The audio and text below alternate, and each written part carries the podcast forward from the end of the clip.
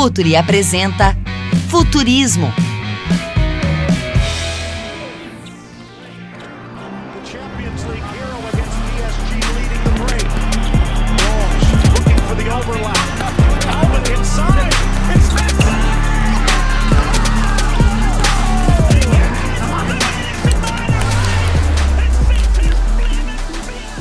Futeboleiras! Olá, futeboleiros! No ar, mais um Futurismo, seu podcast de tecnologia, inovação, conhecimento. Sempre comigo, Paulo Calçade, comentarista dos canais ESPN, e Eduardo Conditega, fundador da Esporteca. Hoje nós recebemos José Colagrossi, CEO da Cantar, CEO global da Cantar. E o Colagrossi tem muito a nos dizer de, a respeito de temas que estão na crista da onda, né, Tega? Para falar uma coisa assim, uma frase do nosso tempo. Grande Calçade! Sempre um prazer dividir esse espaço privilegiado, nosso querido futurismo, é, com um amigo e mais do que nunca, né? Nesse, nesses tempos de, de pandemia, né, Calçade? A gente é, vê muitos processos serem acelerados, né? Tanto para o bem quanto para o mal. Né? Ou seja, a pandemia acelerou é, tremendamente o processo de digitalização nos clubes, no nosso país, no mundo, né? emplacou novos hábitos, novos comportamentos no consumidor brasileiro, é, que passou a realizar atividades online que não eram tão comuns. Comuns para nós, né, Calçado, que a gente vive plugado e trabalhando online mas é, é, eu entendo que, que a gente está vivendo um laboratório né, sobre a velocidade dessa mudança dos hábitos de consumo do torcedor, com o uso de tecnologia principalmente. Né? E essas mudanças, a gente fala aqui no futurismo há muito tempo, elas vão impactar o jogo como conhecemos hoje, né? ou seja, a sua forma de treinar, as suas regras, a forma de produzir e distribuir o conteúdo. E o nosso convidado hoje vai dar um show, uma aula sobre esse ponto, tenho certeza disso. Né? A transmissão do futebol brasileiro e mundial também irão passar por transformações nos próximos anos, estão passando por transformações hoje, né? E eu adoraria ouvir é, é, o que pode ser positivo, o que pode ser negativo nessas mudanças, principalmente quando o assunto é streaming, que é a transmissão dos jogos ao vivo pela internet. Seja muito bem-vindo, Colagrossi. Obrigado, Tiago. Obrigado, Calçade, pelo convite. Muito feliz de estar aqui. E como você mesmo disse, né, vivemos um período de enormes mudanças e todas as mudanças trazem riscos e oportunidades. Enfim, então, nesse momento, existem riscos enormes para o futebol brasileiro. A gente pode falar um pouco sobre eles com mais detalhe. Mas todo risco traz uma oportunidade. E os clubes brasileiros também têm, nesse momento, uma oportunidade ímpar, única na história, de entender três coisas fundamentais. Primeiro, qual é o papel do digital no dia a dia do clube, que hoje, ou seja, muitos clubes ainda não entenderam isso na sua plenitude. Segundo, que o digital não substitui a televisão, e o digital complementa a televisão e adoraria conversar em detalhes isso com vocês, inclusive dando dados de audiência e dados de alcance. E terceiro, que o digital, acima de tudo, é uma plataforma que permite o exercício da paixão 24/7. Ou seja, no tempo do mundo analógico, né, o exercício da paixão acontecia no jogo, durante o jogo, durante os 90 minutos do jogo, e aquela conversa que seguia, sabe, com os amigos na escola, no colégio, comentários, enfim. O digital permite que você exerça a sua paixão na mesma intensidade, na mesma vibração, 24 horas, 7 dias por semana. E essa é a principal função da plataforma digital em todos os seus aplicativos que o esporte mundial e o futebol brasileiro tem. Enfim, então, eu acho que a oportunidade é muito grande. Eu vejo uma grande movimentação dos clubes nesse sentido, até de muita forma, né? recuperando o tempo perdido, que eles não fizeram isso nos últimos anos, mas também tem riscos enormes. E entre esses, o maior risco que eu vejo é o risco de uma queda grande da receita dos clubes nos próximos anos. Nos próximos anos. E seja essa receita que será que virá do direito de venda de transmissão vai fazer com que as finanças dos clubes que já estão apertadas, que, clubes que já estão endividados, que têm dificuldade de pagar as contas mais simples como luz e água, vai, é, vão se complicar ainda mais. Então, seja, resumindo nessa minha abertura, esse é um período de grandes incertezas, uh, de muita apreensão, excitação também, e grandes riscos e grandes oportunidades.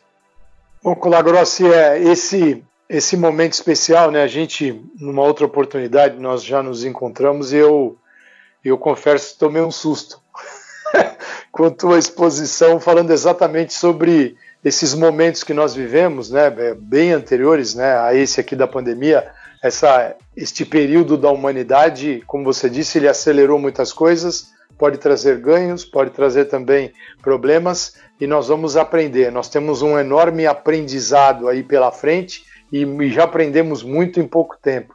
Mas eu queria que você é, falasse mais detalhadamente sobre esta experiência do streaming é, e também televisão, televisão aberta, televisão a cabo. Né? Você foi muito claro ao dizer que o, o digital é um complemento e, na verdade, o que se tentou enxergar era uma substituição. E, e, é sempre assim, não é? A gente sempre quer enxergar a substituição.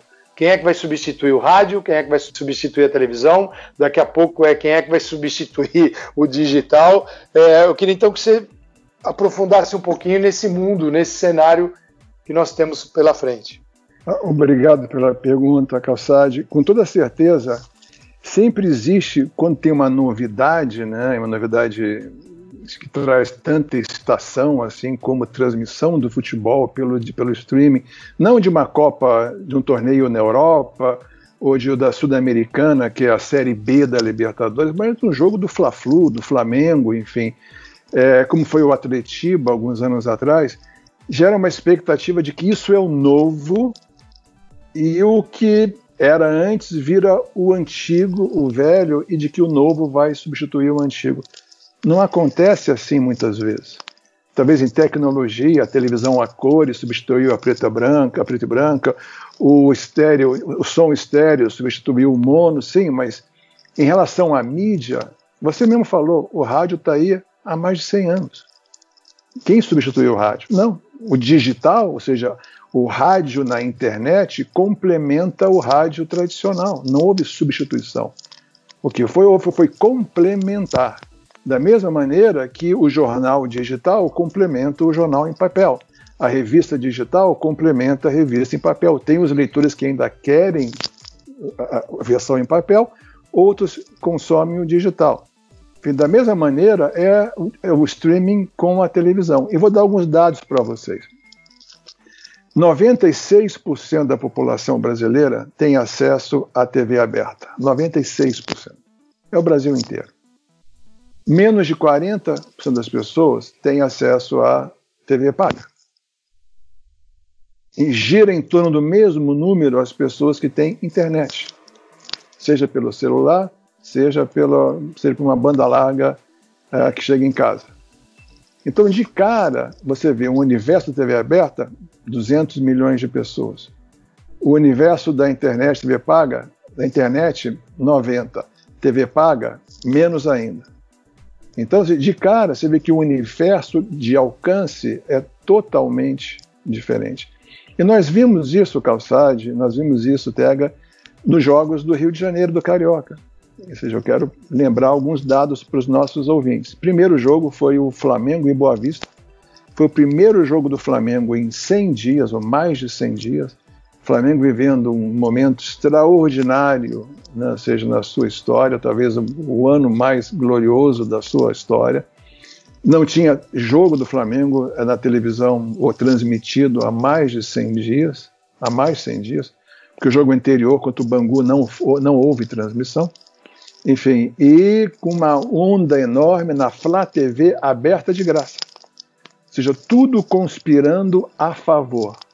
E foi um enorme sucesso. um enorme sucesso, uma produção brilhante que o clube fez, tem que dar crédito ao clube. 2,2 milhões de pessoas simultaneamente assistiram aquele jogo. Foi o recorde de transmissão esportiva no YouTube. 2,2 milhões. Na mesma noite, teve um outro jogo, que era o Botafogo e a Portuguesa do Rio de Janeiro. Esse jogo não valia para nada, o Botafogo já tinha tido outra transmissão antes, então não foi o primeiro jogo do Botafogo em 100 dias. O Botafogo não disputava nada, brigando para ir para a semifinal, enfim, mas é, esse jogo saiu na TV Globo aberta, na TV aberta, em cinco praças. Foi o Rio de Janeiro, Brasília, Grande Manaus, Belém, se não me engano, Sergipe, uma praça do Nordeste. Ou seja, chegou a menos de 50% da população brasileira. E esse jogo deu uma audiência de 7,9 milhões de pessoas. E todos nós sabemos que a torcida do Botafogo talvez seja oito vezes menor que a do Flamengo. Num jogo que não tinha brilho, não tinha nada. Então, isso não é por conta do Botafogo, isso é por conta do alcance da TV aberta. Uma semana depois, mais alguns outros dados, né, teve o, o, o Fla-Flu, seja uh, no Fla-Flu, no SBT, enfim, que foi uh, TV aberta, com um alcance muito maior, foi um sucesso de audiência na Praça do Rio de Janeiro, pela primeira vez o ganhou da Globo, ganhou do Jornal Nacional e da novela, ou seja, sucesso muito grande, ganhou na Praça do Espírito Santo, ganhou em Brasília e, se não me engano, ganhou em Manaus. Nos outros, uh, nos outros uh, mercados, a novela ganhou. Mas quando você soma a quantidade de pessoas que assistiu ou a novela ou o jogo ou o Fla-Flu, quando você soma as audiências, você está falando de perto de 100 milhões de pessoas. O jogo anterior deu 2,2. Enfim, então, sabe, é, é, é, é incomparável o alcance da televisão. Agora, tem outros problemas. Seja, quando a gente uh, fez uma pesquisa muito grande e séria no Brasil, para entender por que, que a audiência dos jogos da Champions League no Brasil, no Facebook e, no, e na Turner Digital, tinham, tinha caído e caído muito em relação à audiência da Champions League no ano anterior na TV aberta, nós fomos conversar com as pessoas, nós fomos conversar com os jovens que consomem streaming, para perguntar qual era a razão das pessoas não terem assistido os jogos na mesma intensidade que assistiam na TV aberta. E viu, Calçade? E, e, e, o interessante é que essa pesquisa, com milhares e milhares de brasileiros jovens que têm telefone celular e que são eh, conectados e que adoram futebol e que são fãs da Champions League, ou seja, entrevistando milhares deles, nós chegamos a quatro conclusões muito interessantes primeira conclusão é que, que não é o que é óbvio, né, que a experiência de assistir o jogo numa tela pequena de celular não é comparável com a experiência de assistir numa tela grande.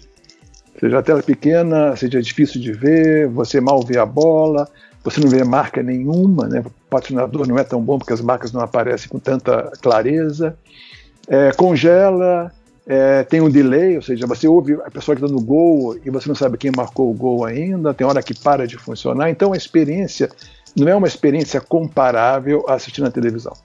Mas esse é apenas um dos quatro desafios que tem. E esse, quando vier o 5G, provavelmente a experiência vai melhorar, mas a tela vai continuar sendo pequena. O segundo problema é a questão que 60%, se nós considerarmos, Calçade, que conta celular, é, controle, é uma conta pré-paga, e é, é uma conta pré-paga com banho de loja, mas é uma conta pré-paga, que você consome os dados e fica sem serviço. Então, 60% das contas de celular no Brasil são pré-pagas, 60%, mais da metade. O que acontece quando você tem uma conta pré-paga e você consome o seu plano de dados? Você fica sem dados. Você fica sem WhatsApp, você fica sem e-mail, você fica sem Facebook, você fica sem seja seu Twitter ou seu Instagram. E as pessoas não querem ficar sem dados. As pessoas não querem ficar porque elas precisam ficar conectadas o tempo todo. Muitas até por conta de trabalho ou obrigação profissional. Quando você assiste dois, três jogos, você consome seus dados. E aí você vai ter que ir numa farmácia, no supermercado ou online e colocar mais dinheiro. E as pessoas não querem ficar sem plano de dados em momento nenhum. Então as pessoas nos responderam que, olha, eu até gosto de assistir, mas eu assisto menos porque eu não quero correr o risco de ficar sem os dados quando eu mais preciso deles. É o segundo problema. Esse segundo problema também tem um subproblema. Se falar ah, assistir transmissão no Facebook é de graça. Sim, mas se você tiver que colocar dinheiro para comprar dados adicionais, deixa de ser de graça. Passa a ter um custo. Terceiro problema que nós vimos, que esse é mais interessante ainda, tem a ver com a função da plataforma celular. O celular é uma plataforma multifunção, você faz várias coisas nele ao mesmo tempo. Você faz e-mail, você faz WhatsApp, você fala no telefone, você vê voice e-mail, você checa a internet, enfim, você vai no teu Facebook, ou seja, e os jovens são totalmente conectados e multifunção o tempo todo. Na hora que você assiste um jogo de futebol no teu celular, você transforma uma, uma plataforma multifunção numa monofunção. Porque ao assistir, ao assistir futebol, você não está fazendo nada mais. Ou se você tiver que receber uma ligação, aí a experiência passa a ser ruim, porque você parou de ver para ter que falar no celular. Você parou de ver para mandar uma mensagem no WhatsApp. Então, ou seja, as pessoas ficaram muito incomodadas em alugar o celular apenas para assistir o jogo e não podiam fazer mais nada. E aí veio a quarta razão, essa foi a mais interessante de todas. Tem a questão do, do pré-pago, tem a questão da experiência, tem a questão de você tornar uma plataforma mono, é, multifunção em, em monofunção, mas tem, teve uma quarta razão que é muito, muito interessante. E que a gente aprendeu que a grande tendência de consumo de futebol, a que realmente os jovens estão adotando, não é, a, ou seja, deixar de assistir o jogo na tela grande para assistir na tela pequena. A grande tendência, a grande mudança é o jovem deixar de assistir o jogo numa tela grande solitária para assistir numa tela grande coletiva. O que, que é isso? As pessoas jovens acham chato assistir o jogo em casa sozinho. Então o que, que eles fazem? Eles cada vez mais eles vão assistir o jogo em restaurante, em balada, em bar, em festa, onde tem um monte de gente, onde tem meninos e meninas, jovens e jovens, onde tem a cerveja, e as pessoas assistem o jogo replicando o ambiente de arquibancada. Então, essa é a grande tendência, ou seja, as pessoas comemoram, se abraçam, é um ambiente festivo que você vê dentro da arquibancada, no campo, na, na, no, estádio, na arquibancada. Essa é a grande tendência. Então, desculpe minha resposta ser longa, mas achei que valeria a pena dividir dados com vocês. É, o resumo da ópera é o seguinte: as pessoas vão assistir uma transmissão no celular quando não existe outra opção. Se eles têm a opção de assistir na televisão, eles vão assistir na televisão.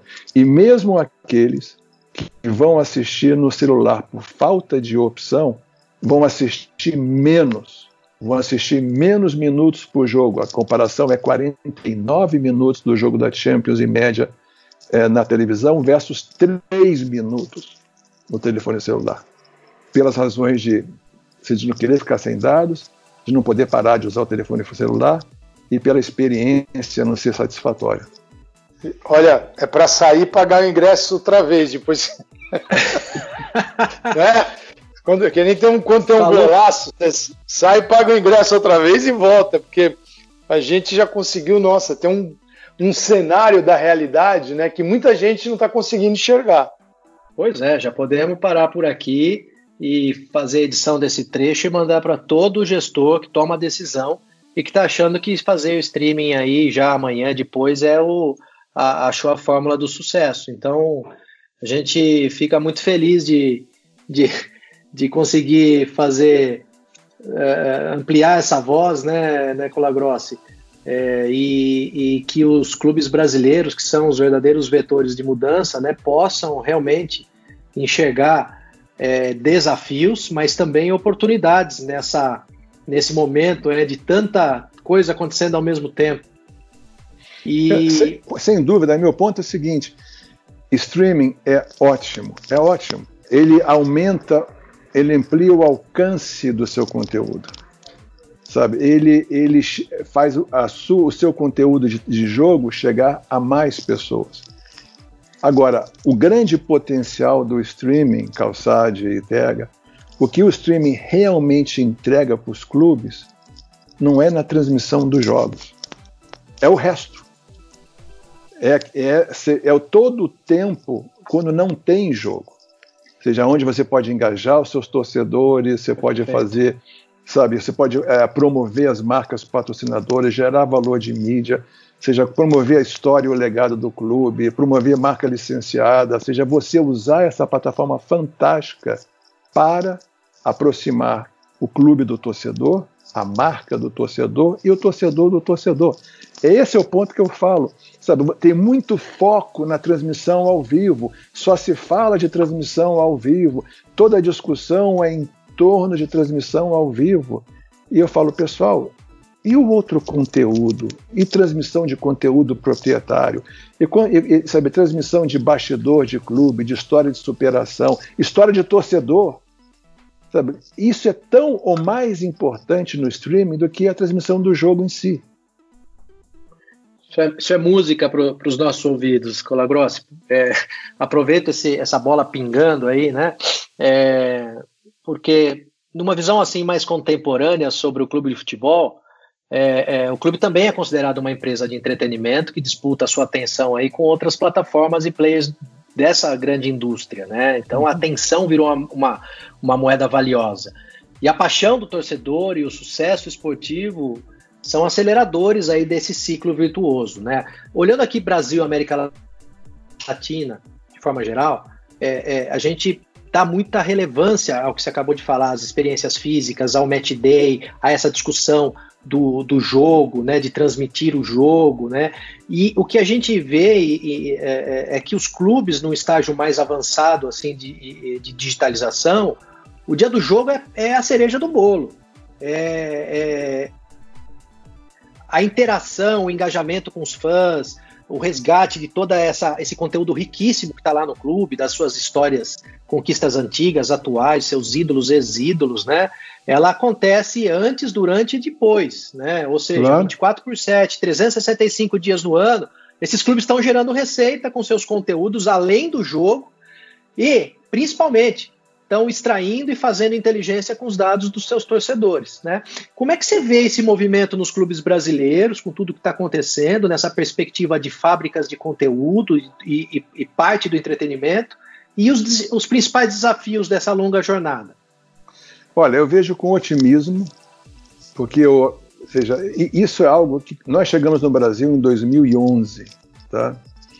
E desde 2011 a gente está nessa missão, nessa cruzada de, de mostrar para os clubes, no começo que o digital estava chegando, depois que o digital chegou, e que seja e como usá-lo, como engajar e como o digital pode ser o melhor amigo do clube. Né? Enfim, eu vejo em 2020 que, embora com um certo delay, com uma certa demora, vejo que todos os clubes, todos os clubes de A a Z estão melhorando, estão fazendo a coisa melhor, estão entendendo melhor o, a importância do digital, mas não na mesma velocidade, evidentemente, né? A, analogia que eu faço, e já fiz isso antes, é de que isso é uma corrida de maratona. Ou seja, ao contrário de uma corrida de 100 metros rasos, que todos os competidores saem, chegam no mesmo momento, basicamente, numa maratona, que é uma corrida mais longa, né, de duas horas de duração, você tem aqueles corredores é, é, elite que estão liderando a prova, são meia dúzia deles no máximo. Aí você tem um espaço, você tem assim, a maioria dos corredores, o bloco intermediário, que está correndo também bem, mas não tão rápido. Aí tem outro espaço, você tem aquele bloco mais de retardatários, alguns já estão até andando com dificuldade, enfim, que ainda estão mais para trás nesse processo. A notícia boa é que todos estão correndo no mesmo destino. A linha de chegada vai ser igual para é a mesma para todos, mas não vão chegar no mesmo momento.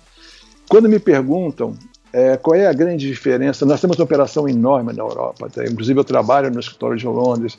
Nós temos mais de 40 clubes de futebol na Europa, que seja que nós trabalhamos, e alguns deles eu conheço muito de próximo da Inglaterra, de Londres principalmente. Quando me pergunto qual é a diferença no profissionalismo dos clubes europeus com dos clubes brasileiros, tá? É uma pergunta que todo dia me fazem isso. Eu falo, olha, não é necessariamente na mão de obra. Ou seja, os gestores de marketing comercial do futebol brasileiro são muito bons. Eles são criativos, eles são apaixonados, eles são profissionais, eles trabalham com dedicação. A grande diferença é na filosofia já já falo sobre isso, e no apoio que eles têm. Seja na, na, na Europa, na Inglaterra, na, na Alemanha, seja departamento de marketing, departamento comercial, departamento de comunicações, licenciamento, são áreas que são prestigiadas, tem investimento, tem bastante equipe, contratam profissionais, sabe, preparados, e tem, eles têm recursos para fazer programas, lançamentos, ativações, enfim, tudo mais. No Brasil, esses departamentos são, sabe, não são prioridades de muitos clubes. Essa prioridade é o futebol, contratar jogador, enfim. Eu, eu já ouvi não sei quantas vezes na minha vida, falando, não, mas se eu tenho 20 mil para gastar, vou contratar um jogador, não vou contratar um jornalista. Enfim, essa frase eu já ouvi a vida inteira quando tento convencer de que isso é importante. Mas isso está mudando. E eu vejo que a preocupação com comunicação, marketing, comercial, licenciamento está crescendo. Mas a grande diferença não é na mão de obra. A mão de obra daqui é boa. A grande diferença é na filosofia estratégica do clube. Os clubes de futebol da Europa, inclusive os medianos e até alguns pequenos, mas todos os grandes, eles são, acima de tudo, eles são organizações de mídia que têm um clube de futebol. No Brasil, são clubes de futebol que têm um, três pessoas fazendo mídia. Equipe, então, é, organizações de mídia que também fazem gols aos quartas e domingo, né? Pois é, então, então porque eles entendem o futebol europeu, como também as cinco ligas profissionais americanas, põem tudo no mesmo saco. Seja as dez principais ligas esportivas do mundo de maior sucesso de tudo: arrecadação, bilheteria, patrocínio, audiência. Como você quiser jogar, elas são as dez mais importantes. São as cinco ligas profissionais norte-americanas: futebol americano, basquetebol, beisebol, hockey e soccer. E as cinco principais ligas europeias: espanhola, eh, espanhola inglês, francês, alemão e italiano. Enfim, todas elas têm várias coisas em comuns. E uma delas, inclusive, que a gente fala daqui a pouco, é que vendem direito de transmissão coletivamente. Mas vamos guardar essa discussão para daqui a dois minutos. Enfim, a, a, a filosofia que eles têm, essas dez ligas, é: nós não somos um clube de futebol. Nós não somos um time de futebol. Nós somos uma organização de mídia que tem um clube de futebol. Mas a mídia é a função nobre aqui. Por quê? Porque eles sabem, eles entendem há muitos e muitos anos que tudo, todas as interações, clube torcedor, clube patrocinador, torcedor torcedor, jogador patrocinador, jogador torcedor, todas elas acontecem no nível da mídia. É na mídia que o clube seja gera a paixão e alimenta a paixão de seus torcedores. É na mídia que o clube entrega valor para o seu patrocinador. É na mídia que o torcedor engaja com a sua torcida. É na mídia que o torcedor engaja com o seu atleta preferido. Então, todas as interações, todas elas acontecem na mídia. O valor é gerado na mídia. E essa é a principal diferença do clube de futebol europeu do clube de futebol brasileiro. Não é a qualidade dos jogadores, sim, há uma diferença. Sabe? Não, é, não, é a, não é na qualidade dos gestores, sim, há uma diferença. Mas aonde é o preto e o branco, a água e o vinho, o dia e a noite, é nisso. A filosofia do clube europeu é: nós somos uma empresa de mídia. A filosofia do clube brasileiro, nós somos um time de futebol. É, pega, resumindo, nós não entendemos nada mesmo do que está rolando, né? É, eu queria, antes do, do, do Colagrossi falar da, da questão dos direitos, é, que ele falasse um pouquinho para que as pessoas pudessem entender é, da complexidade que a gente fala de plataformas complementares é, de mídia. E quando tenta se estabelecer uma plataforma única, e no caso do streaming, é, que está na nossa pauta, ela não oferece o mesmo engajamento em outras redes como a televisão, por exemplo. É, e que é um engajamento super importante e necessário para patrocinadores que precisam ter o seu dinheiro é, sim, explorado ao máximo, ele precisa render ao máximo, e não é só no momento da transmissão de um jogo, é o que um jogo é capaz de gerar por muito tempo. E essas interações não são as mesmas no streaming e quando TV aberta, no caso, que é, a, é o tiro de canhão, expõe um jogo. Então eu queria que o Lagrosso falasse isso porque envolve o interesse de quem põe dinheiro no evento. E nem sempre o streaming está conseguindo devolver aquilo que se esperava. É por aí, Colagrosso? É totalmente por aí. E o primeiro erro, Calçade, foi achar que o streaming ia entregar igual a televisão. Já começou errado no nascimento. Já, já se gerou uma expectativa errada. Ou seja, na hora que você tem uma plataforma que tem um alcance muito menor do que o alcance da televisão, aberto ou fechado, na hora que você tem uma plataforma que não oferece o mesmo nível de experiência, seja do consumo do jogo, da transmissão, seja televisão aberta ou fechada, na hora que você tem uma, uma plataforma que obriga a você, a, ao, ao espectador de ter que parar todas as funções do celular apenas para assistir o jogo e não fazer nada mais, claro que uh, o engajamento com essa transmissão vai ser muito, muito menor do que ele é com a televisão aberta ou fechada. Aliás, isso não devia ser novidade, Calçade, porque há quantos anos a gente fala da segunda tela, da terceira tela, da quarta tela? Há quantos anos que a gente fala sobre isso? O que, que é a segunda, terceira e quarta tela? Nada mais é do que o fã engajado nas mídias sociais enquanto assiste uma transmissão.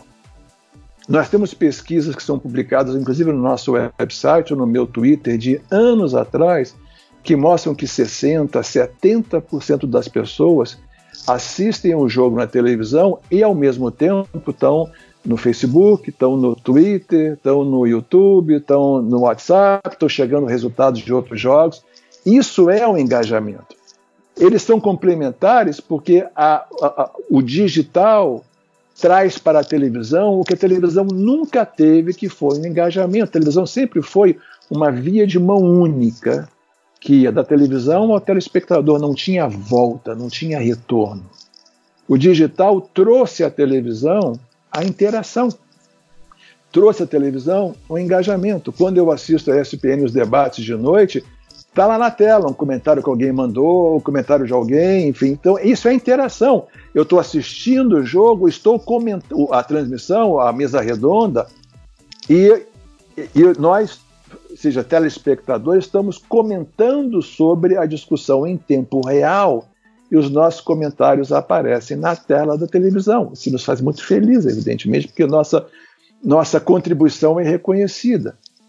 Então, agora, para o patrocinador, eu, seja o comentário do Calçado foi perfeito, seja, hoje o patrocinador, seja, ele está limitado à exposição da marca nos 90 minutos do jogo e talvez nos gols do Fantástico, melhor, seja na melhores momentos no dia seguinte, mas ainda estava limitado a conteúdo de jogo. O digital permite que o clube e o próprio patrocinador possa ativar esse patrocínio 24 horas por dia, 7 dias por semana. Vou dar mais para vocês mais um dado de futebol europeu. Ou seja, a meta dos grandes clubes europeus é de que em 2025 20% de todo o patrocínio seja exclusivamente digital e não apareça nem em camisa nem backdrop. 20%. Muitos clubes já, já passaram a, a meta de 10%. No Brasil, nenhum clube passou da meta de 2%. Ou seja, tem um, seja, isso para o clube devia ser música para os ouvidos dele, porque quantas marcas você consegue botar numa camisa? Quantas marcas você consegue botar num backdrop? Quantas marcas você consegue botar numa placa de campo de treino? O digital é ilimitado. O digital se permite criar vários, é, várias propriedades digitais, gamificação, pergunta e resposta, estatística de jogo, bastidores e por aí vai, enfim, que permitem você monetizar o seu digital, ou seja, você está permitir que marcas que não têm tamanho e recurso de entrar na camisa ou na placa possam patrocinar o clube assim mesmo. Enfim, então de novo a gente volta a falar a mesma coisa, complementar, não é, substitu não é substitutivo, não é, e não vai substituir a televisão, pelo menos do, enquanto eu viver. E olha que eu espero viver muito tempo ainda. Então agora essa visão é uma visão que tem que amadurecer. Porque nesse momento os clubes ainda estão, muitos deles, enamorados com o streaming, e acho que com o tempo eles vão entender que é complementar e não substitutivo. Colagrossi, nós estamos vivendo um momento único, né, também no Brasil, quando a gente olha para o produto futebol brasileiro, né? E é um ambiente muito complexo, há hoje um, um, um projeto de lei, é, é, uma MP, aliás, desculpe, é, é onde o governo é, mudou o que vinha se fazendo a, a, desde sempre, né, com a, a, principal TV detentora dos direitos. Nós temos uma situação é, única do que acontece no Campeonato Carioca. Nós temos é, em 2024 o, o, contrato com o Brasileirão entrando no próximo, terminando e entrando para o próximo ciclo. E uhum. é, eu gostaria de te ouvir, porque o que deveria ser um produto premium, o, o futebol brasileiro, principalmente o Brasileirão, né? É, tratado como premium por todos, né? Com um calendário privilegiado, com uma negociação coletiva, com a distribuição nacional e internacional super estratégica, né, para que os clubes, é, pelo contrário, não tentassem potencializar os seus ganhos e não perdessem, como estão na iminência do que está acontecendo, né? É, então, assim, hoje é, é eu, nós temos dificuldade de se enxergar um produto, né? Quando a gente olha para o futebol brasileiro, tamanha a, a, a fragmentação que vem ocorrendo agora, com mais players entrando, comprando os jogos, enfim.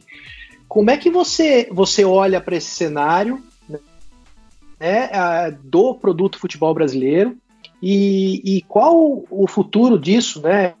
É, ele pode ser bem tenebroso, estou errado? Tega, a tua pergunta ela merece uma reflexão um pouco mais ampla. Eu queria abordar isso, começar pelo ambiente macro e depois chegar no Brasil, tá? Como eu falei com como, como a gente falou há poucos minutos atrás, as 10 ligas de maior sucesso em esportes do mundo, todas elas têm algumas coisas em comum, que são é, únicas e muito importantes na filosofia e no dia a dia da gestão dessas ligas. Nós já, já falamos de uma, né? Ou seja, que é, é, essas ligas todas têm essa filosofia de que nós somos uma empresa de mídia que tem um clube esportivo. Muito bem. A outra filosofia que é comum a todas todas, é que direitos de transmissão devem ser negociados coletivamente. Porque, ao contrário do futebol brasileiro, onde os clubes se veem como inimigos, como rivais, e que um fracasso de um clube é comemorado pelo outro como fosse uma coisa muito boa, lá fora, nos Estados Unidos e, e na Europa, os clubes entendem que eles são sócios, que eles devem ser parceiros, que agindo em parceria, em sociedade, todos se beneficiam. E com essa filosofia, o que, que eles fazem? Todas as dez ligas negociam direito de transmissão coletivamente. O exemplo uh, contrário de uma liga importante ou de alguma importância é, que optou pelo caminho contrário de negociação individual, de cada um por si e Deus por todos, foi a Liga Portuguesa. E os resultados não são bons. Então, ou seja, se, se é importante aprender com erros e acertos dos outros, eu acho que é, ou seja, caminhar na direção da negociação individual, ou seja, onde eu vou cuidar dos meus interesses e dane-se os outros, a história e os exemplos de sucesso e de fracasso mostram que não é um bom caminho. Tá? Então, eu queria abrir uh, com essa afirmação, Lem essa lembrança. está aí o exemplo para quem quiser ver. Também, ainda na mesma filosofia, as 10 ligas mais importantes privilegiam a transmissão na televisão. Nove das 10 na TV aberta.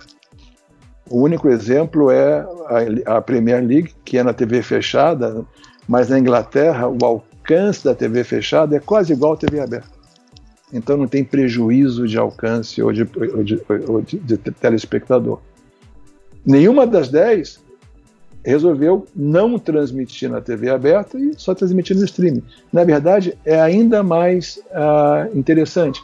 Se você, por exemplo, a NFL, que na minha opinião é a liga mais competente, mais eficiente, enfim, que está fazendo, sabendo crescer um esporte que era desconhecido no resto do mundo e hoje vem no Brasil, por exemplo, por conta das transmissões da ESPN enfim, o sucesso que faz no Brasil e o crescimento anual de telespectadores e de fãs do esporte, a NFL vai além mais. Você pode ir no site da NFL e você fala, eu quero comprar o streaming deles, paga um valor mensal, eu quero assistir todos os jogos. Agora, se você está em Nova York, pouca gente sabe disso, tá? Vamos dizer que você mora em Nova York. Nova York tem dois times, você é o Giants e o Jets, né? Eu falo a cidade de Nova York, não o estado. Okay. Enfim. E aí, se você é, comprou o streaming da NFL e você quer assistir o jogo do Giants, mas se o jogo do Giants está passando na TV aberta, eles bloqueiam a transmissão do streaming. Pensa nisso. A NFL não permite que você assista um jogo deles se na sua localização a TV aberta está transmitindo esse jogo. Olha que loucura, cara. Eles não permitem a competição do streaming com a TV aberta. Sempre a TV aberta é que tem a preferência. Preferência. Então, porque é que paga mais, é que tem maior alcance. Claro, tem que ser assim. Então, seja duas coisas para o futebol brasileiro aprender. Negociar três coisas. Primeiro, nós devemos ser uma organização de mídia que tem um clube de futebol. Segundo, negociação em bloco, coletiva, parceria entre os clubes sempre traz coisa boa. Terceiro, privilegie o meio que te dá o maior, maior alcance. A TV aberta em primeiro lugar, TV paga em segundo e streaming em terceiro. Muito bem, agora vamos trazer isso para o ambiente brasileiro. Tá? Seja colocado, seja é, é, como isso acontece, aonde dá certo, aonde funciona e onde é bom. Tá? O que me preocupa é o seguinte: os contratos em vigor de carioca, paulista, mineiro, gaúcho, Copa do Brasil, brasileiro, tá? todos eles foram, foram feitos, foram assinados no momento onde a economia do Brasil estava muito melhor. No momento onde a receita dos canais de televisão e das emissoras que compraram esses direitos estavam muito melhor. Numa situação de estabilidade política, social e econômica, ou seja, foi no momento favorável aos clubes. E por isso, e exclusivamente por isso, os valores de transmissão pagos aos clubes foi alto. Se esses contratos tiverem que ser renegociados em 2020 ou 2021 ou 2022, eles certamente serão renegociados em valores mais baixos, porque a economia está muito pior, tem menos empresa disposta a patrocinar, seja esse conteúdo, Tá? Além disso, as emissoras não estão com uma situação financeira tão robusta e sólida como estavam há três, quatro anos atrás. E, além disso, tem a concorrência do streaming que não tinha há três anos atrás. Então, aonde você olha, todas as variáveis aqui apontam para baixo. Tanto que, se esses contratos tiverem que ser renegociados esse ano, ano que vem ou 2022, você tem a certeza absoluta que os valores não serão os mesmos dos contratos anteriores. Da mesma forma que os contratos de patrocínio hoje em dia não têm o mesmo valor que já tiveram há 3, 4, 5 anos atrás.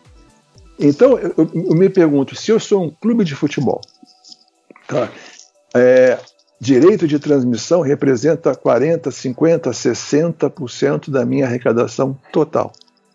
Eu tenho um contrato que é valioso e que se eu tiver, e se eu perder esse contrato e tiver que negociar outro, eu sei que eu não vou negociar pelo mesmo valor. O que, que me interessa nesse momento? A manutenção dos contratos em vigor. Certo? O exemplo disso a gente viu no Rio de Janeiro. A TV Globo tinha contratos para o Carioca até 2024 e na primeira oportunidade que eles fizeram, eles rescindiram o contrato. Por quê? Porque eles consideram que a, seja colocar o jogo de clubes que tinham assinado o contrato com eles, no caso, a, o Boa Vista. Com o aceite da FERJ, é uma quebra de contrato e que, portanto, o contrato não tem mais valor e que ela rescindiu. Isso vai ser objeto de discussão na justiça, a FERJ vai, evidentemente, questionar se essa rescisão tem valor ou não, e o tempo vai dizer se essa rescisão vai, vai valer ou não. Mas, cara, vocês podem apostar a sua casa nisso. Se a FERJ tiver que renegociar direito de transmissão em 2020 ou 2021, ela não vai ter nem perto dos valores que ela tinha no contrato que ia até 2024. Então, ou seja, isso é tão óbvio, é tão claro, tá? que a pergunta é: eu, clube, o que, que me interessa? Me interessa manter os contatos atuais. Porque os atuais são bons e são melhores do que, do que outros que eu teria que eu, que eu tivesse que negociar. Isso é uma coisa que me preocupa, porque eu vejo um assodamento nesse assunto, eu vejo uma discussão, seja uma excitação dos clubes em não, vou fazer o meu canal de televisão, vou fazer o meu é, um clube pequeno, clube que não paga a conta de luz, não, nós vamos ter o nosso canal YouTube, nós vamos fazer, mas, cara, eu falo, eles sabem bem o que eles estão fazendo, o Calçade é homem de televisão, seja, ele sabe direitinho quão difícil é você sabe fazer, sabe, você montar um esquema de transmissão com profissionais, equipamento, infraestrutura, internet. É caro fazer um negócio desse. E tem outra muito coisa. É, o brasileiro está acostumado com um padrão de transmissão muito bom. Muito bom.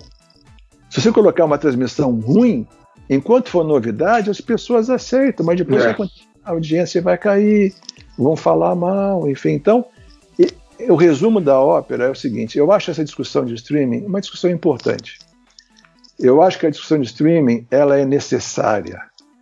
Mas eu estava achando erradamente que, os, que isso seria uma discussão para 2021 paulista e mineiro, 2024 brasileiro, 2025 carioca, ou seja, os clubes iam ter tempo, tempo para aprender, discutir, se prepararem, arrumarem patrocinadores, montarem uma estrutura, decidir o que fazer. E, de, e eu, eu, achei erradamente, por isso eu errei tudo nessa, nesse assunto, que a discussão de streaming não seria transmissão de jogo ao vivo, seria a transmissão do resto. Conteúdo de clube, bastidores, conteúdo proprietário, história de superação, glórias passadas, sabe? Trazer ídolos do passado. E não. A discussão é 2020 transmissão de jogo. Tem um risco enorme aí, pessoal. É, Colagrossi, eu queria sim estabelecer um cenário para você que a gente, eu, Tega, a gente sempre traz aqui no Futurismo. É, e a gente, a cada programa, dependendo do convidado, evidentemente, tenta entender o que está acontecendo. É, o Tega sempre toca muito nisso. O futebol hoje tem muitos concorrentes. Futebol no Brasil e o futebol no mundo civilizado dele, que é a Europa. Concorrentes que não são exatamente do futebol, são outras atividades é, que estão tomando o público do futebol. As pesquisas aqui no Brasil, pesquisas de intenção, de torcida, para quem com quem simpatiza, para quem torce, geralmente apontam entre 23, entre 23 e 25% da população brasileira que não tem interesse em futebol. Isso já é um país imenso que não está nem aí para o futebol. Esse é um ponto. O outro é, nós temos 51,7% de mulher, mulheres na população brasileira. E a mulher, ela é completamente alijada do futebol. O futebol não foi feito para ela, o futebol não permite o acesso, não gosta, a arquibancada é hostil, é, não tem a camisa legal para ela comprar, é, é, mulher, ah, aquela mulher, mulher não entende futebol. Quer dizer, o nosso machismo também embala isso. Então nós temos um percentual altíssimo da população que não curte futebol, mais da metade da população a gente faz questão de manter afastada do futebol, e nós temos a nossa tradicional incompetência. É, isso não preocupa? Será que não vai ter concorrência demais? Gente escapando do futebol, porque os europeus já estão preocupados com isso. Por exemplo, com os esportes. É, e as mulheres no Brasil, elas já são maioria mais praticantes de esportes é a faixa ali das mulheres. Então, esse cenário não é preocupante, digo, sob o olhar do futebol? Ele é preocupante porque é, a concorrência, ela vem, como você bem colocou, do futebol importado, e seria uma concorrência duríssima. E aí, viu, Calçade, eu quero fazer uma provocação aqui. Cara, imagina Imagine se a grande emissora brasileira optasse por, ao invés de transmitir futebol brasileiro, optasse transmitir a Premier League e a Champions League. Imagina as consequências disso em relação à formação de novos torcedores de clubes europeus. Tá? Mas, mas a, a, a concorrência aqui, ela vem de nós chamamos de concorrência direta e concorrência indireta. Qual é a concorrência direta ao futebol brasileiro? O futebol europeu. e concorre, cara, concorrência dura. Eu dou um exemplo, eu sou botafoguense, vocês acho que vocês sabem disso, eu moro em São Paulo, eu moro em Londres e São Paulo. Eu, tanto em Londres quanto em São Paulo, independente se eu estou lá ou aqui, estou em São Paulo hoje, eu tenho mais oferta de jogos do Liverpool do que do Botafogo. Na TV aberta e na TV paga. Eu tenho mais oferta de conteúdo do Liverpool, ou do Chelsea, ou do Real Madrid na internet do que do Botafogo. Tem mais notícia. Botafogo. Então, torcer para um clube europeu do Brasil é fácil. Você pode assistir jogos, você pode consumir notícia, você pode comprar camisa. Tem muito mais camisa de clube europeu do que de brasileiro nas ruas e nas vitrines de loja. Enfim, então, é, essa, mas essa é apenas uma forma de concorrência, concorrência direta. A concorrência indireta é que mais cresce, na verdade, que vem em forma de outros esportes. Aí você põe a NBA, o basquete, futebol americano, seja principalmente esse, né, principalmente NFL e NBA. Você vem em forma do e-sports, que a gente falou aqui, que tem um crescimento incrivelmente alto. A base de jogadores e base de espectadores de fãs cresce seja, de 20% a 30% por ano. Olha que loucura de crescimento. E já, é, já atrai hoje grandes patrocinadores que não estão no futebol, grandes bancos, por exemplo, não estão no futebol e estão no esporte grandes seguradoras, enfim, é, seja, companhias de produto de consumo, já estão no esporte. A gente monitora esporte. Mas existe outra forma de concorrência indireta, que é outras formas de entretenimento. Existe uma diferença entre como os mais jovens, a turma de garotada de 14, 15, 16, 20 anos, eles veem o futebol do que nós, quando tínhamos a idade dele, nós víamos. Quando a gente tinha 14, 16, 18, 20 anos, futebol era tudo para a gente. Futebol não era apenas uma paixão, era a nossa vida. Hoje, muitos e muitos jovens veem futebol como outra forma de entretenimento. E aí concorre com música, concorre com shows de música, os Rock in Rio e Lola Palusa da vida, com cinema, com Netflix. Cara, você não tem ideia da quantidade de pessoas que em, em pesquisa dizem que preferem Netflix a futebol. Jovens, sim, jovens. Mas não, eu prefiro Netflix melhor do que futebol. Cara, o Netflix é um dos principais concorrentes do futebol brasileiro. E muita gente não entende, não vê isso. Eu vou ver uma série, vou ver um filme, sabe? É muito melhor do que ver futebol. Então, tudo isso é concorrente, é concorrência. E a pergunta é: como é que se enfrenta essa concorrência? Sabe, Calçade, como é que o futebol brasileiro consegue enfrentar e ganhar? Se não para crescer, mas para manter o tamanho que tem, como é que ele, como é que ele enfrenta tanta concorrência, tanto concorrente com um apelo enorme? Só tem uma forma, Calçade, é alimentar a paixão. Alimentar a paixão do torcedor. Alimentar esse amor do torcedor pelo seu clube e alimentar tratar bem, reconhecer o protagonismo do, do, do torcedor digital e dar a ele conteúdo, dar a ele engajamento, dar a ele oportunidades de ativação, tanto digital quanto de hospitalidade, que a gente nem falou sobre isso ainda hoje, para que ele possa exercer a paixão. Você tem que alimentar a paixão. Você tem que alimentar a paixão do torcedor 24 para que ele continue feliz e para que consumir futebol o faça pleno. Porque se você não alimentar essa paixão, ele vai embora. Eu me lembro que eu me lembro que eu, eu fui eu, eu participei de um debate na ESPN alguns anos atrás.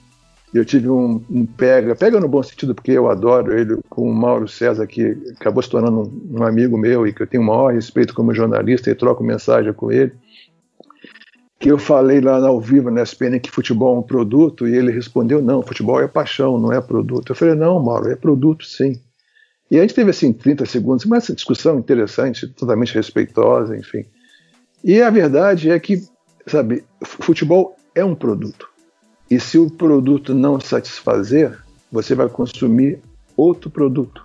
Isso é uma mentalidade dos que o jovem tem, nem tanto minha geração, mas os meus filhos. E se você não alimentar essa paixão, ele vai embora. Simples assim. Colagrossi, Calçade, tem uma lição interessante aí por, por nessas duas últimas contribuições é, é, para a gente, para os nossos ouvintes do futurismo, né? É, sempre houve uma fórmula para se fazer futebol. Os direitos de TV, é, elas são a, a receita mais significativa. Então eu vendo meus direitos, minha, é, é, faço meu futebol aqui e tá tudo bem. É, com essa velocidade de mudança e tudo que vem por aí já está acontecendo, o clube vai ter, que, vai ter que empreender, né? Vai ter que sim ter uma estratégia clara de digitalização, vai ter que se enxergar como uma empresa do, uma, de mídia, uma organização de mídia que também faz gol, né? É, optar por ter ou não tecnologia própria para gerar mais receita com seu conteúdo. Mas enfim, são, são uma aula magna, né, Calçade?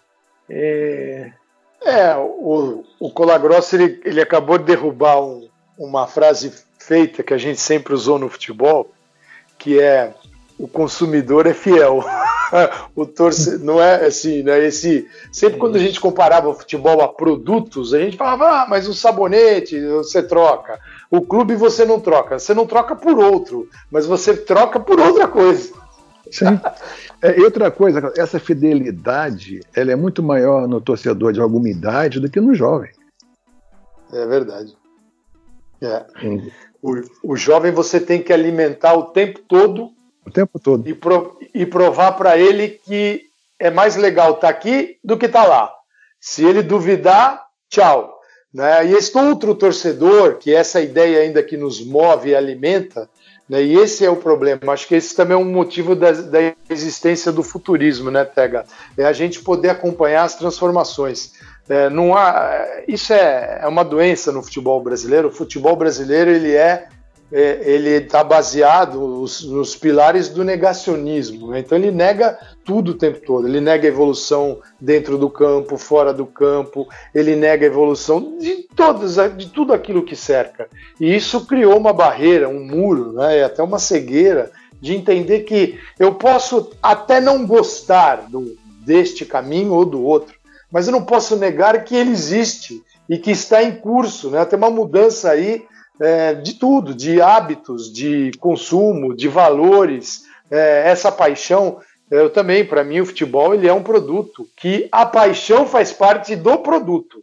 Ela Sim, claro. não, não, essa um paixão ela, ela, é, ela é componente, né? combustível, pode ser até o motor, mas ela não é só a paixão, porque também eu vejo em momentos que os clubes estão mal, aquela paixão parece que desaparece. Onde é que ela está? No momento de crise, onde é que está a paixão? Né? Você, você vê interações em redes sociais e você, você enxerga clube, vai, Flamengo lá em cima, tá bombando. Aí você pega o Corinthians, tem uma baita torcida, mas foi parou na pandemia lá embaixo. As interações em redes sociais nesse período foram perto do Flamengo muito pequenas e dos outros é. clubes também. Então essa paixão, na verdade, ela move em função do resultado. É, e outra coisa, Calçade, outra coisa interessante. É, o que, que a paixão fez pelo Santa Cruz? O que, que a é. paixão, o que, que a paixão fez pelo Guarani de Campinas? Perfeito. E a gente pode falar de 10 clubes aqui, eu dei dois exemplos. Né? Ou seja, a, a, o que acontece é o seguinte: nós, nós três, o Mauro César e milhões de brasileiros, nós somos de uma geração que a nossa paixão aguentava qualquer abuso. Tá? O clube tratava mal o torcedor, a experiência do estádio era horrível, sabe, no banheiro fétido, sabe, violência, o clube jogava mal, mas não interessava, porque a nossa paixão era maior do que tudo. Cara, e nada, isso não é, é ainda maior no, no, no Botafoguense. Né? Ou seja, qual é, o que, que o Botafogo me deu no campo? Ou seja, o que, que eu comemorei de títulos de vitórias do Botafogo? Mas eu amo igual. Agora, o meu filho não tem essa atitude. Os mais jovens não têm essa atitude. A filosofia dos mais jovens, desses que nasceram e que viveram e que vivem no mundo digital, é o que, que você fez por mim hoje. Enfim, e paixão gratuita que aguenta abuso, nós, na nossa geração, a gente sim. Quando o Mauro fala que futebol é paixão, para nós é mesmo. Mas para essa geração de mais jovem, não é. Eles são diferentes da gente. Eles nasceram e viveram e cresceram num outro ecossistema. As interações são diferentes, o mundo é diferente, os valores são diferentes, a atitude é diferente. Esse consumidor é muito mais exigente do que nós fomos. Esse consumidor ele é muito mais é, crítico do que nós fomos. E ele pode, eles podem até gostar de um clube, e se o clube está bem, eles vão até nos jogos e vão assistir jogos e vão até comprar uma camisa oficial. Mas no primeiro momento que o clube perde, eles viram as costas. Ao contrário de nós. Exato. Então, sabe, é esse entendimento que existe uma nova safra de torcedores brasileiros, ele é fundamental para os clubes para saber como atrair e como conquistar e como alimentar essa paixão todos os dias.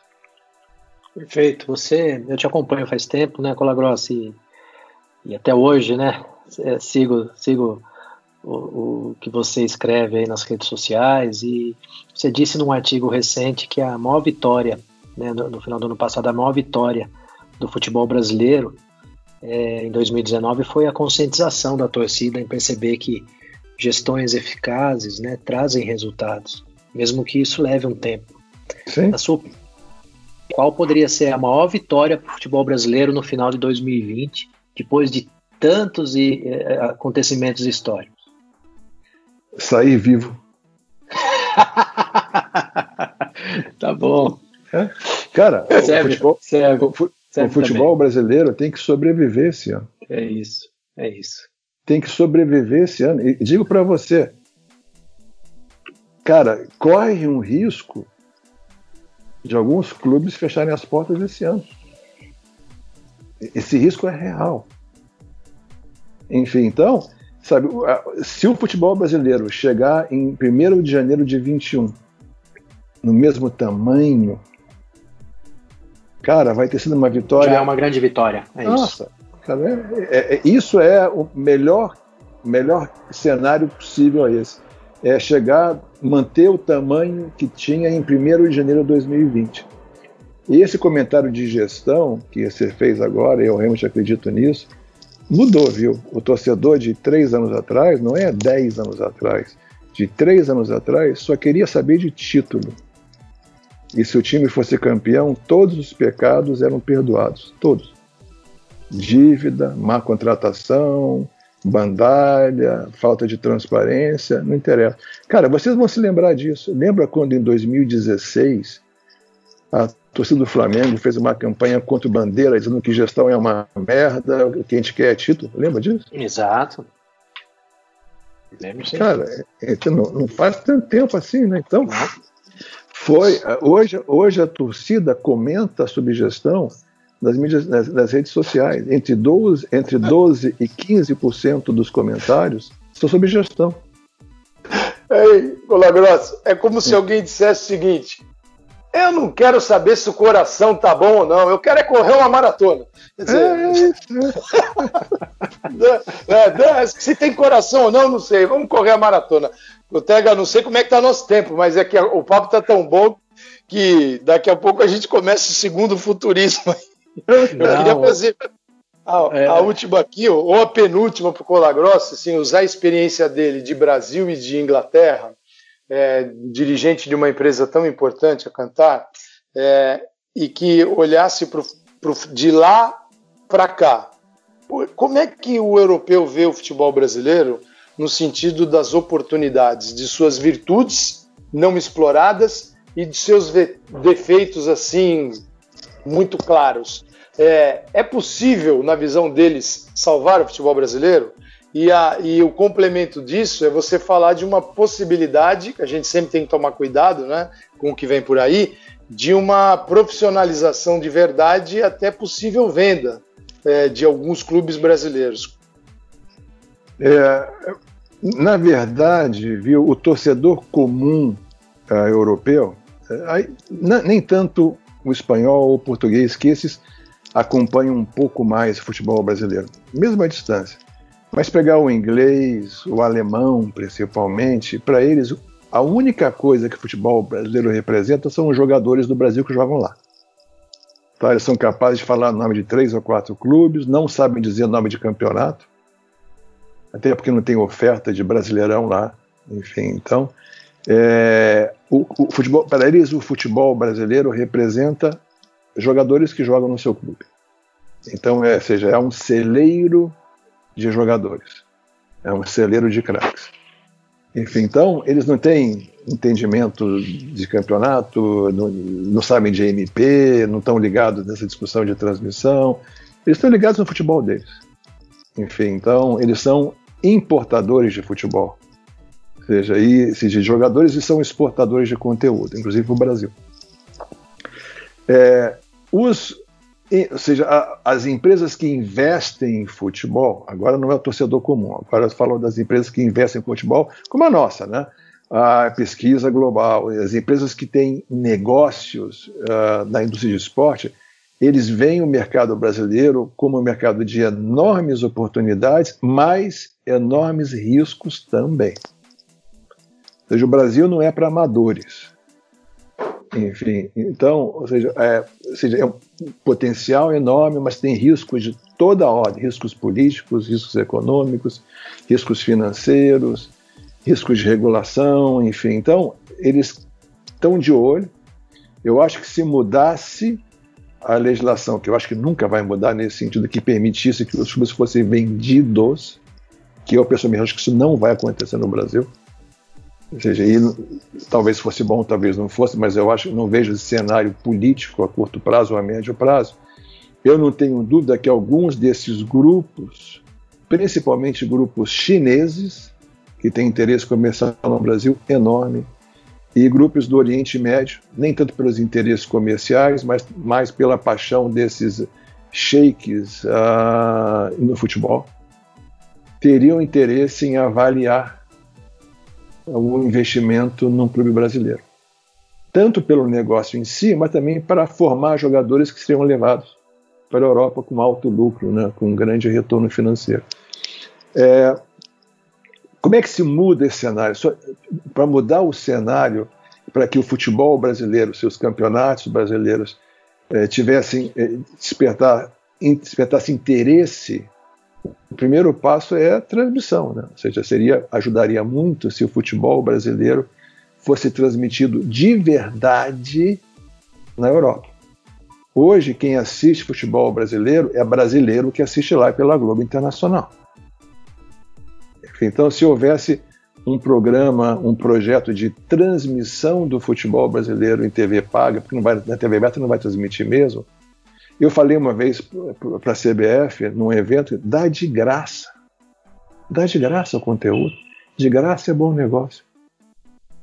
De graça é porque já vai promover as marcas, patrocinadoras, promove futebol, gera uma demanda, gera uma clientela, e aí na, daqui a três anos você pode pensar em cobrar. De graça era bom negócio. O que eu não falei para eles, viu, Calçade, é que eu pagaria para eles transmitirem futebol brasileiro nas grandes, nos grandes mercados internacionais. Mas aí outra discussão, é uma visão mais radical que eu tenho. Então, ou seja, nesse momento, o torcedor comum, não o português e não o espanhol, mas seja, dos países saxônicos ou germânicos, o futebol brasileiro só, só, só significa o jogador do Brasil que joga lá, infelizmente. Pô, Colagrossi, só temos a, a te agradecer, viu? uma hora e quinze agora, mas o, o Futurismo episódio mais longo, mas te ouviríamos aqui pelo menos mais o dobro desse tempo. Né? E eu não falei do Botafogo, hein? Eu não é, falei do Botafogo, é. hein, professor? Não, e, e, não, e não falou ainda tua visão sobre a próxima rodada de negociações, o que você imagina que vai acontecer lá em 2025. Tem muita coisa para a gente explorar e, e, vamos, vamos aproveitar um episódio, uma parte 2, né, Calçade? Ah, vamos sim, eu. É, a gente agradece, é muito obrigado, porque é, toda vez que eu Tega a gente encerra o futurismo, a gente termina com um sentimento muito bacana. É, primeiro ficamos felizes, a gente fica feliz com o conteúdo, a gente fica feliz em, em proporcionar conteúdo para as pessoas que querem entender como funciona, pode ser um. A gente já falou de dentro do campo, de fora do campo, do marketing, do jornalismo, de, das redes sociais. A gente quer entender o fenômeno futebol e ele tem que ser um, é um serviço que ele é continuado, porque ele vai se transformando. Então, talvez a nossa visão de hoje não seja a mesma daqui dois, três anos. E a gente fica muito feliz. E saiba que hoje vai ser um daqueles dias que nós vamos sair mais felizes ainda, porque foi um baita programa. Te agradeço demais, agradeço o teu tempo. Sou seu fã e, e, até a próxima. Muito obrigado, viu? Olha, quero agradecer o convite. Gostei demais. Acho que um debate ótimo, interessante. Ficava até amanhã de manhã, se me quisessem aqui. Nós é, também. É, eu falo muito, seja no meu, no meu Twitter, onde eu falo diariamente futebol, eu, eu tenho uma mensagem que eu repito há muito tempo que é torcedor informado é torcedor empoderado. Ou seja, o que aconteceu agora, nos últimos uh, 75, 80 minutos, além de tudo, é um processo de empoderamento de todos que nos ouvem, para que entendam um pouco mais e possam impactar o nosso futebol de modo mais positivo. E por isso eu sou eternamente grato a vocês pela oportunidade pelo convite e sempre me colocando à disposição. Maravilha, muito, muito obrigado. É isso Valeu. aí, Calçade. Futeboleiras, futeboleiras, muito obrigado e até a próxima. Tchau, tchau. Tchau, tchau.